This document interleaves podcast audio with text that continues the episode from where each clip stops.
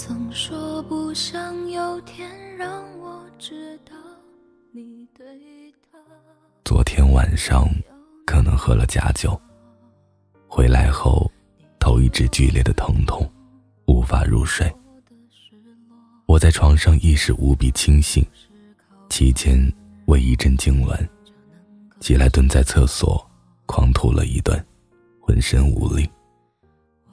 好不容易站起来，对着镜子看着自己，一头长发蓬乱无比，像是电视里走出来的贞子。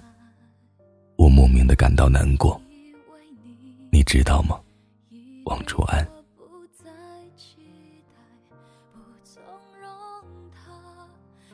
这里是荔枝 FM 七八九五幺七失眠的爱情，每一个失眠的夜晚都有我陪着你，我是主播。南上音，今天的文章来自哲金。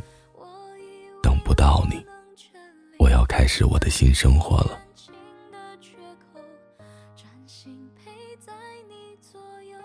我觉得自己挺没出息的。我们分开了八百二十四天，但我还是时不时的想起你。这两年，我没有向任何人打探过你的消息。你过得怎么样？和谁在一起，又和谁分开？换了什么工作？去哪里旅行？结婚了吗？这些事情，如果我用心去打探，总也能知道的一清二楚。但我从来没有。有时候，我们曾经的朋友在电话里不经意的和我谈起你，我都主动的打断了。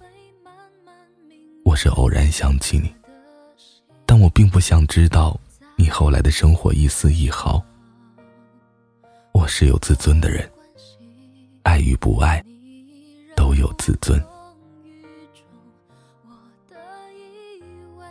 我唯一一次放下自尊找你，还是我们分开的第一百八十六天深夜。我忍不住给你打了个电话，可能是夜太深，你已经睡熟，或者。你是明明看见了，不想接。反正是什么缘由，已经不重要了。我怕你误会，又发了个短信扯了个谎，说想找回一个社交账号的密码，以前设的密保手机是你的号码，验证码要发到你的手机上。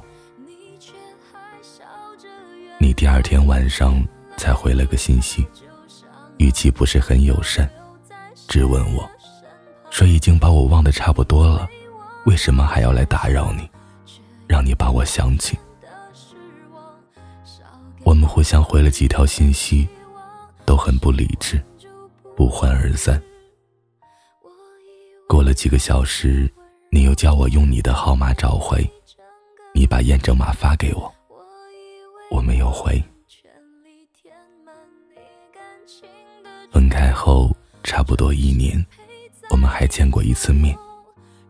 那是我们大学共同的老乡马马结婚，我和老邢、原野坐了二十个小时的火车去参加。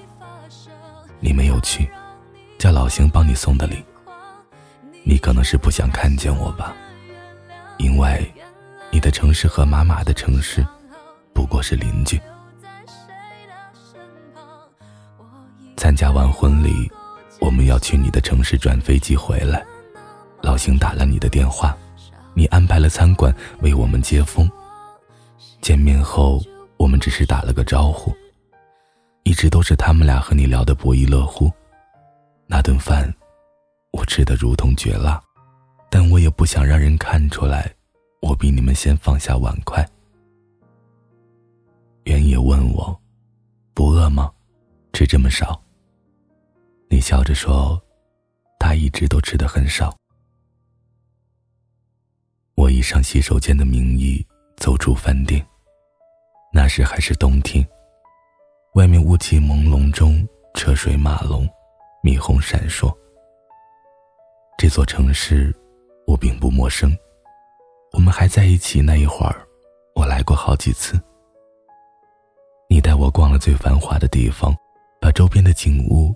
都走了遍，吃了最好吃的美食。想是你并不想让我触景生情，今晚安排的餐馆，却是我们从来没有来过的。我在外面站了好一会儿，以前的一幕幕像放电影一般从脑海里闪过。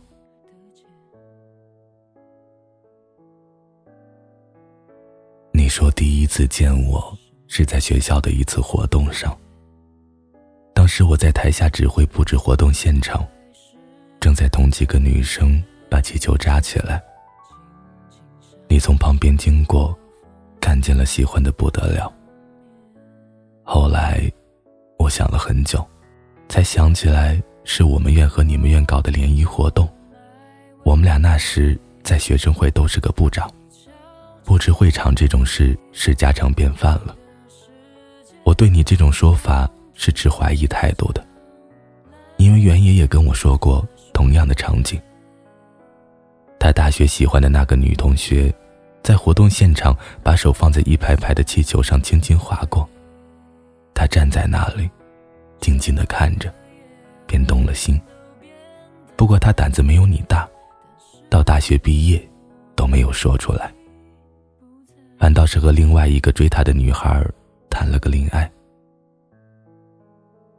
去年，圆圆辞职离开重庆。便对那个女同学把隐藏多年的话说了。可惜别人早已经记不起有这样一幕。这么说来，我们这些人都是可怜人，记忆从来就没有同步过。吃完饭，你去付账，我们站在旁边看着。你掏出钱包，我盯着看了一会儿。款式太熟悉了，那是分手时我送你的礼物，想不到你还带着。我记得分开那一天，距离你的生日还有十二天，我想还是应该把生日礼物送了。钱包是很早之前就夹在购物车里的，手指一点，你的地址也还在，好像我们还是一对恩爱的情侣。可惜送出去以后，是丢，是弃，都已经和我没有关系了。你这个人都和我没有任何关系了，何况还只是个钱包呢？航班是第二天的，饭后我们要去订酒店。你说直接用 A P P 团购，你打开手机选了一个陌生的酒店给我看，问我可以吗？我点了点头，你迅速下单。我看着你毫无思考就噼里啪啦输入我的手机号码，不由得怔住了，心里一阵揪心的难过。王楚安，你知道吗？那时候我早就背不出你的号码了。到酒店，在老邢和原野的房间聊了一会儿。过来站在门边和我打了声招呼，说：“不早了，叫我早点去休息，你要回去了。”说完，转身进了电梯。就在电梯快要合上的那一瞬间，我义无反顾的跑过去，你用脚阻止电梯关上。我进了电梯，只有我们两个人，我们俩都感到一丝尴尬。局促不安。我们总是陌生了，找不到话由。我们分开是在电话里说的，隔着上千公里的路程。说完了，就老死不相往来。但我总是要和你说点什么。我们都欠彼此一个告别。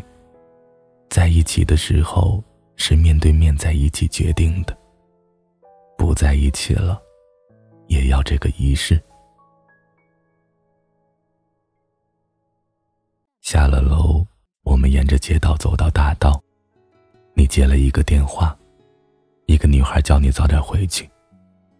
接完电话，你转身面对着我，我帮你把大衣整理了一下，说：“就这样吧，愿你以后都幸福。”你张开手臂抱住我，我听到你的啜泣声，虽然很轻，你抱了好一会儿才放开，我看到你的眼圈红了，我害怕自己也忍不住。我总是很好强的人，分开是我提的，我不想在你面前流露出半点的后悔。我走上前去替你拦车，一辆绿色的的士停了下来，你打开车门坐上去。我强笑着和你挥手，你回头看着我，想说什么，终究没说。车启动的时候，你终于说了一声“保重”，这就算是永别了吧。我终于忍不住站在风里，大声的哭了起来。后来邮寄过来两本书给我。在这个复杂的世界里，不散的宴席，我看了，都是些情情爱爱的故事，和我们的经历大同小异。有些人天涯相隔了，有些人相忘于江湖了，有些人喜结连理了，有些人不欢而散了。而我们呢，是阴阳两隔了吧。要不是两个月前无意中看到原野写的悼念你的文章，我也只能当我们相忘于江湖了。原野离开重庆前来辞别，看到书架上送你的两本书，叫我把书名连着读一下，我顿时明白了你的深意。明白了，并不代表什么，也不能挽回什么。在一起四年零两个月，分开八百二十四天。明天是八百二十五天，以后还会越来越长，长到我记不起遇见过你这样一个人，长到我想不起我们之间一起经历过的任何一件事情，长到我灰飞烟灭，你早化作黄土。楚安，等不到你，我要开始我的新生活了。你保重，晚安，失眠的各位。我却无意会你是从天而降的